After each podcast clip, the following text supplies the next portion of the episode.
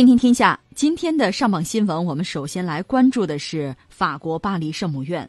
位于法国首都的巴黎圣母院，十五号傍晚发生大火，造成巴黎圣母院塔尖倒塌，建筑损毁严重。目前尚无人员伤亡的报告。巴黎圣母院发言人说，大火最初于当地时间十五号十八点五十分左右被发现。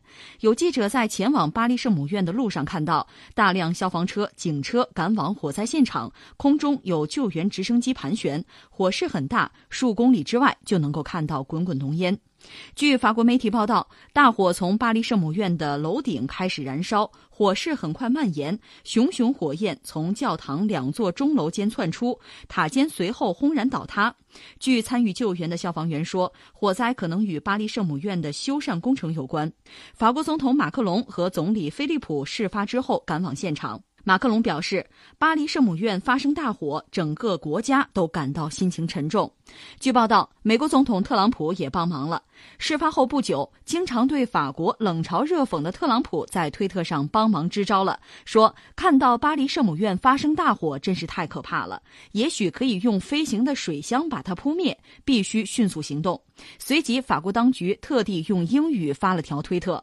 似乎隔空回应特朗普说：“所有的灭火方法都用上，就你说的这条不行。”哎呀，有的时候真的是很感慨哈。有一些风景是不能等待的，希望通过后续的修复之后，但愿还能够找回曾经的美好吧。刷屏了，嗯，刷屏了。实际上，对我们中国人来讲，时差嘛，应该是零点五十着起来的。对于他们来讲，是晚上快七点的时候，傍晚的六点五十分烧起来的。这个事情确实让人非常震惊，当然也很遗憾了。特别像我，我还没有去过。换句话说，我再去的话，也许人家不开放了，正在修，据说得修几十年。呃，如果我有机会再去看，就算能参观到，也已经是修缮之后的了，已经不会是原来那个纯粹的我们说原汁原味的那个东西吧。确实是这样，没有看过的觉着很遗憾，但是可能看过之后更觉着很遗憾了。是吧？那我们一样一样说吧。这个事情确实非常值得一聊。第一个，我们先简单介绍一下巴黎圣母院吧。嗯，呃，它是所谓哥特式建筑，就在西方建筑历史上，你知道我们中国的建筑历史是非常悠久、非常灿烂的。把我们中国放到一边不说，西方这个建筑史呢，其实脉络比较清晰。呃，早期就是所谓罗马式的，后面有所谓的文艺复兴，对吧？那么哥特式建筑是在这两种大的这个潮流吧。大的风格之间就哥特式建筑，如果有什么特点的话，它就是瘦高、瘦高、瘦高的。因为在之前就罗马式建筑相对来说，呃，人们的建筑水平包括审美风格吧，呃，是那个样子的，所以它往往占地是比较大的，建筑不会很高。嗯，但是到了哥特式建筑呢，也翻译成哥德式建筑就比较高了，那就是体现一个是人们对于其实宗教文化，呃，包括对于审美。确实，这个观念在发生调整和变化。另一方面，就是你的建筑水平、你的能力到了，以前你根本造不出来。那你看，我们小时候就是搭积木，其实就很有意思。其实搞建筑，从某种意义上讲，无外乎就是搭积木。那么这个所谓积木木头块呃，当然它本身后来可能搞成什么钢筋混凝土啊，这种材质在发生变化。另外呢，就算给你同样的材质，有的人就能做出一个就占地面积更大的、更坚固的东西，有的就不行。嗯，这里面就体现你的能力啊、技艺啊。其实我们说，就巴黎圣母院所代表的是很典型、很传统的西方式的建筑，教堂他们也是很用心做的啊。呃，如果用四个字概括，叫什么呢？叫木心儿。嗯，石皮儿，就是你看它石头的，实际上不然，嗯，它里边实际上是木质的，这个架构是木质的。另外，你看西方的那个城堡，貌似很坚固哈，那么厚哈，石皮儿皮儿是石头的，里边的可能很大的这个程度是是木头的。为什么呢？这道理其实不难理解。一个呢，你要石头的话，这个成本高。另外，这种材质重量非常大，也会影响到整个建筑的重量，这你就搞不了很高了。嗯，另外呢，建筑起来周期肯定特别长，这个人们可能也等不及。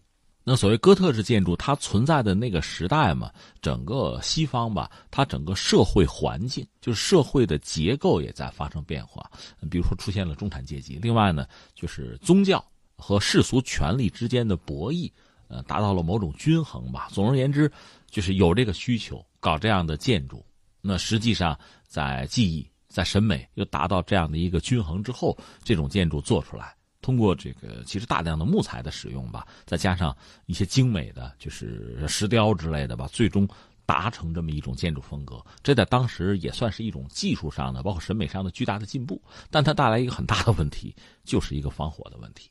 这个古今中外，其实只要是木质建筑，都存在这个这个麻烦。呃，顺口说一句吧。他们一着，我们这故宫，我看有新闻，马上就开会，嗯，防火。这个有空待会儿我们再详说啊。呃，我们就讲巴黎圣母院这个建筑本身呢，在当时曾经轰动一时，在西方它是一度是最大、最精美的、最经典的一个教堂。这个设计是相当之经典的哈。呃，你要说尺寸吧，其实在当时就已经相当不小了。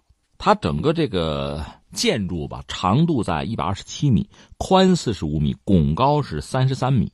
一度是西方，就是基督教世界吧，这里面最大的一个教堂。它基本上十三世纪做的吧，到现在八百五十年的历史，历史很悠久。嗯，当然我们中国人了解它，可能更多的是通过那个小说，叫《巴黎圣母院》。对，这个大家都有印象。对，卡西莫多。顺便说一句，他那钟楼倒没烧。嗯，这还是万幸，而且因为它的维修嘛，很多东西提前拿走了。嗯，否则的话就非常麻烦了。那我们说不是没有遇到过麻烦，其实遇到很多麻烦，就是。《巴黎圣母院》这本小说应该是一八三零年左右问世的，这是大文豪雨果最著名的作品哈。嗯，当时巴黎圣母院本身就已经很破败了，那怎么办呢？因为这个小说很轰动嘛，所以大家就觉得这个需要修。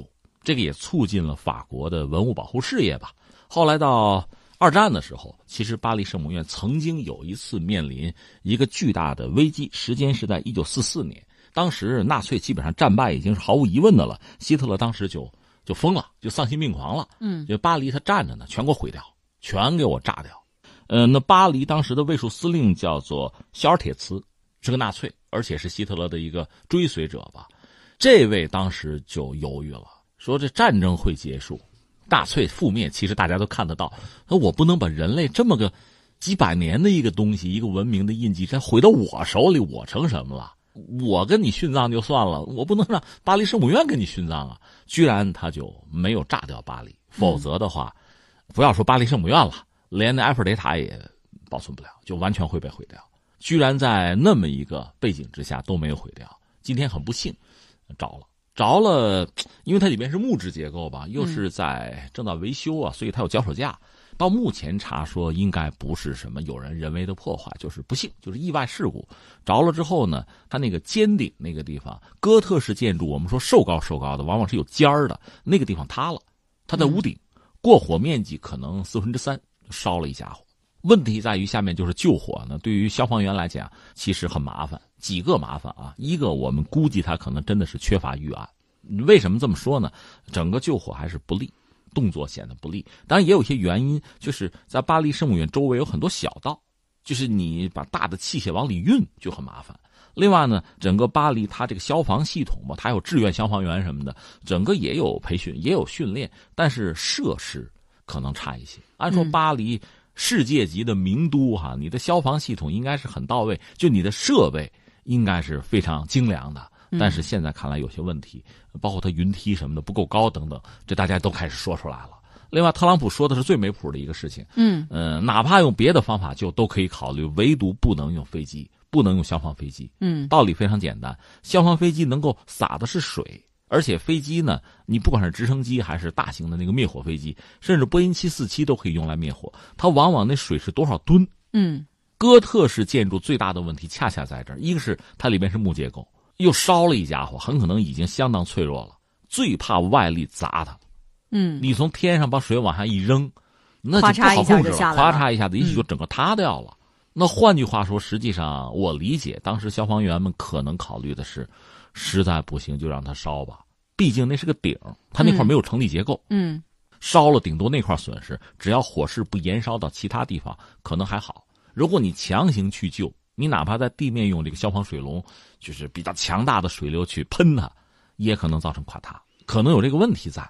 所以巴黎方面回应特朗普，就这个不能用，别瞎飞行的水箱啊，这是这最不能用的就是这个招数。对，顺便说一句，就说到木结构的，就很多建筑失火吧，它和我们理解的，比如钢筋混凝土的这个东西就不一样。嗯。另外，你看那个九幺幺之后，美国那个双子塔出问题，它烧了之后怎么塌的，那个塌法是非常特殊的。所以你作为消防员在处理这些地方的时候，真是要特别在意才行。那导致这次起火的原因啊，初步结果说的是意外哈。刚才我们新闻当中也说到了，呃，这可能是跟最近的这个修缮工程是有关系的。那多国政要也是对巴黎圣母院大火表达了震惊和惋惜吧。刚才我们说到了特朗普，还有他的夫人就是梅拉尼亚·特朗普，他也表示同情，说他为法国人民心碎。西班牙首相佩德罗·桑切斯在推特上写道，说这场大火对法国和整个欧洲来说都是一场灾。灾难，大火吞噬了八百五十年的历史建筑、绘画还有雕塑。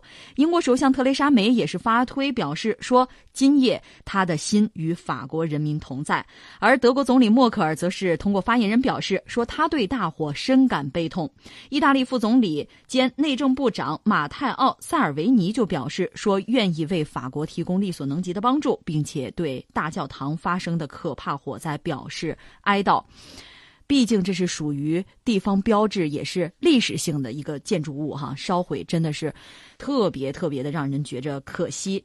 那么，巴黎圣母院文物基金会主任埃克里费希尔就表示说，巴黎圣母院大火所带来的损失是非常巨大的，重建圣母院可能会需要几十年的时间。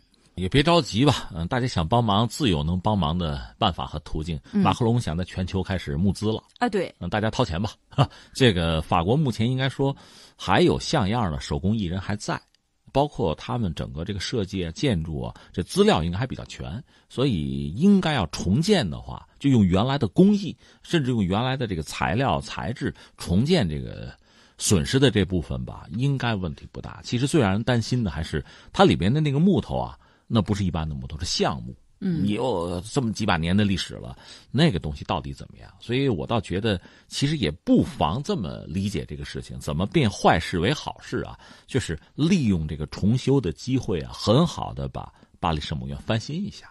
嗯，这也不失为一个办法。其实刚才我讲了，全世界范围内很多古迹啊、古建筑，火灾是非常要命的。对我之前想到了巴西博物馆，还有咱们的这个香格里拉古城，都是因为一场大火。你不用说别的，就说紫禁城，就说太和殿，就我们讲叫金銮殿。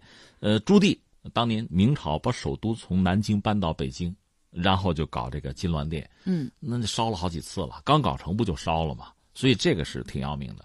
二零零八年，这个大家可能关注的不太多。对于人家韩国是大事儿韩国的崇礼门烧了木建筑，嗯，因为它实际上仿的是中国式的建筑。因为韩国嘛，就是当年就朝鲜半岛，他们那个政权基本上算是这个中国的一个，算是一个藩属国嘛，所以它很多建筑是跟中国学的。其实日本也跟中国学，日本大量的竹木建筑，你看在二战的时候，当时打仗，美国当时战略空军的司令官叫李梅。日本人管它叫“鬼畜李梅”嘛，它就是，要炸日本就用燃烧弹，因为他们的建筑是木头的，烧。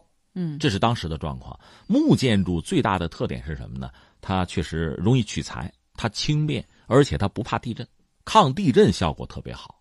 这不是我记得英国 BBC 到中国来，就中国的这种古建筑，嗯，你像太和殿啊、故宫这类的古建筑，他们做过模拟试验，抗十级地震都能抗。最要命的就是怕火。对，所以你看，在故宫里边，大家去看的话，可以看到好多地方有那个铜缸，缸就盛水的。对，而且甚至在冬天怕水结冰，缸旁边会有一个这个榔头、锤子一类的东西砸冰、破冰，然后救火，就这么一个状况。那刚才我们讲韩国那次就很麻烦，他是在首尔那个崇礼门就烧了，那算是古建，最后也是无可奈何。你虽然说是在市中心，相对来说道路还通畅吧，就韩国的消防人员救火还可以吧，但确实没救成。最后就给烧掉了，这个在全球范围内，就是特别在文物保护这个领域，也形成一股巨大的冲击。刚刚卸任的那个故宫的单霁翔掌门人单霁翔，他就是因为零八年那个事情，他就下决心在故宫，就是要全面禁烟，没有商量，没有余地，必须全面禁，没别的办法。这一旦着起来，就就没治了。嗯，这是他。刚才你谈到巴西那次，就就更加让人痛心了。那到现在，其实我们也不知道，它清理估计还没有结束啊，就是损失到底有多大。好多东西一旦损失了，就没有办法挽回了。而且很多的那个标本吧，是曾经的一些动植物的标本，现在可能早已经就灭绝了，那东西也没有了，那就彻底没有了，在地球上你就找不到了。所以这种，让人真觉得是揪心的痛哈，现在轮到法国，我看他们也没有办法。巴黎很多市民在塞纳河边上就看，夜里边嘛，着起来之后也只能是唱唱圣歌，祈祷，但是烧还是烧了。这确实让人很觉得惊心动魄的一幕吧。这一夜很多人是睡不着觉。呃，看法国的媒体，当然就就心已成灰啊。冰凉冰凉的吧，就是这种感觉。当然，在我看来呢，刚才我说了一个是毕竟是在修缮期间嘛，所以很多文物可能提前撤走了，不至于损失太大。哎，对，比较庆幸的是什么呀？就是在火灾发生的前四天，位于这个尖顶的十六座铜制的雕像已经被拆下来进行修复。这是一八六一年雕像安装之后首次被取下来，也因此就躲过了这次火灾。而且巴黎圣母院里面的宝物，比如说这个冠冕，还有圣路易斯的长袍，这些已经被抢救出来了啊，这还不错。嗯嗯，那就剩下就是修复的问题了。修复，我觉得两个，一个就是技术有没有。刚才我们讲法国人应该手头就有这个技术。另外，如果在全球范围内寻求帮助的话，能帮他们忙的有的是。嗯，呃，我就想起我一个朋友去哪儿呢？去吴哥窟。柬埔寨，嗯，去参观，去那儿发现，因为我这事儿我们中国人也不张扬，但是忽然发现一个挺有意思的事情。吴哥那个地方是一个很庞大的建筑群，对吧？呃，古迹很多，但是损坏的也很严重。其中有一个叫周萨神庙，是中国人帮他修的，那是中国的首次参与对外国文物古迹的修复工作，这很难得，因为有照片，现在已经修好了，看着很精致啊，用了个词叫精致。在之前那是一堆瓦砾啊，当然那个瓦砾你可不能扔，那是。原汁原味的原来的那个原材料，你用那个东西重新把这个拼起来。你说我用新的行不行？那就没意思了。你用钢筋水泥那就不对了。用原来的那个东西来做，日本人也在帮他们做。中国做的这个周萨神庙，你看那个照片，确实做的很漂亮。嗯，这是我们第一次做哈，就是能工巧匠不乏，用原来的技艺，用原来的尽可能和原来相似的这个原材料做。呃，估计法国人也能做。这个还是值得庆幸的。最大的问题是什么呢？钱，嗯，是钱，就是你毕竟要掏这个钱做，而且要维持几十年，你得把这个事情坚持做下来。这是我们现在看到的巴黎圣母院这么一个状况吧。因为有一些具体的细节，我们也不必多说，大家有兴趣去网上看。我觉得只有看看设计图也好啊，看当年的一些素描画，也看一些图片，可能你才真的会有感觉。是。那下面再说点什么呢？就这个事儿。在法国来说，也引起轩然大波，因为它和什么有关系呢？一个是政治，一个是宗教。政治现在大家知道，就是黄背心啊，闹了很久了。前一阵马克龙不是要组织大家，是不是我们讲在爱丽舍宫是夜未央啊，彻夜长谈，舌战群儒。按说这天该马克龙做一个总结发言，总结报告，面向全国的八点，结果七点就烧起来了，嗯，以至于在法国已经出现了一种所谓的阴谋论。因为烧起来对谁有利？对马克龙有利啊！嗯，本来他这个这个发言，你不管说什么都很尴尬，都有很多人不配合、不爱听。现在好了，注意力转移了，黄什么背心啊？先抢救。嗯，这是法国整个法国需要大家团结一致解决的问题。这无形之中帮了马克龙一把，所以在法国出现啊，那其他人我们只能是替他遗憾揪心。法国人自己开始有阴谋论。嗯，就哎，你看有这么一档子事儿，确实。那你这别别搞了！马克龙带着一干人等就跑到现场，就是了解情况啊，指挥抢救，就成这个样子了。这是在政治上，但是坦率讲，嗯，巴黎圣母院这把火，嗯，当然最终还是要解决，还是要抢修啊。可是不足以弥合法国目前社会的裂痕，不足以这就督促法国人达成共识吧。嗯，所以很多问题该解决不了，还是解决不了。是很多麻烦横亘在这儿，还是横亘在这儿。这是一个，另外涉及到宗教也有一些问题，那是什么呢？就是法国目前教会吧，我们讲他们现在遇到最大的困扰是什么呢？是丑闻，呃，属于这个就性侵啊、娈童案这些东西，在法国社会上，包括在基督教世界都有非常大的这个影响，而且在发酵之中。而且另一方面，法国他们教会也调查，现在就是信教的人，就法国社会啊，从这个民众来讲，信教的人这个数量在持续的下降。那对他们来讲，这也是一个很大的麻烦。那法国嘛，所以现在他们遇到的这些问题，不管是社会的、宗教的，就这些问题，随着这次这个火灾吧，一下子就凸显出来，让更多的法国民众陷入焦虑和惶恐之中。这是我们看到的事情。是。